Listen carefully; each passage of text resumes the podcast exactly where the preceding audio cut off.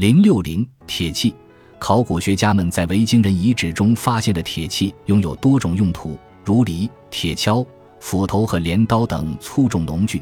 有些是小件家用工具，像小刀、剪刀、缝衣针等；有些是钉子和铆之类的建筑五金。当然，还有剑、矛、战斧、盔甲等武器。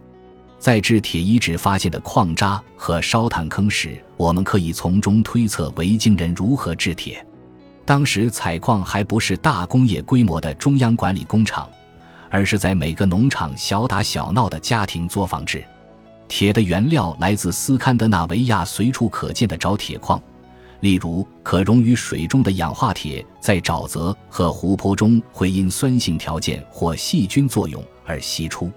现代的铁矿公司大多使用氧化铁含量为百分之三十至百分之九十五的矿砂。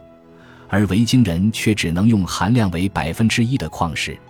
他们一旦找到这种富含沼铁的沉积物，先将其做干燥处理，然后放进熔炉融化，使铁与杂质分离，最后把它锻铸成各种工具。单凭焚烧木头无法达到铸铁所需的高温，木头必须先制成炭，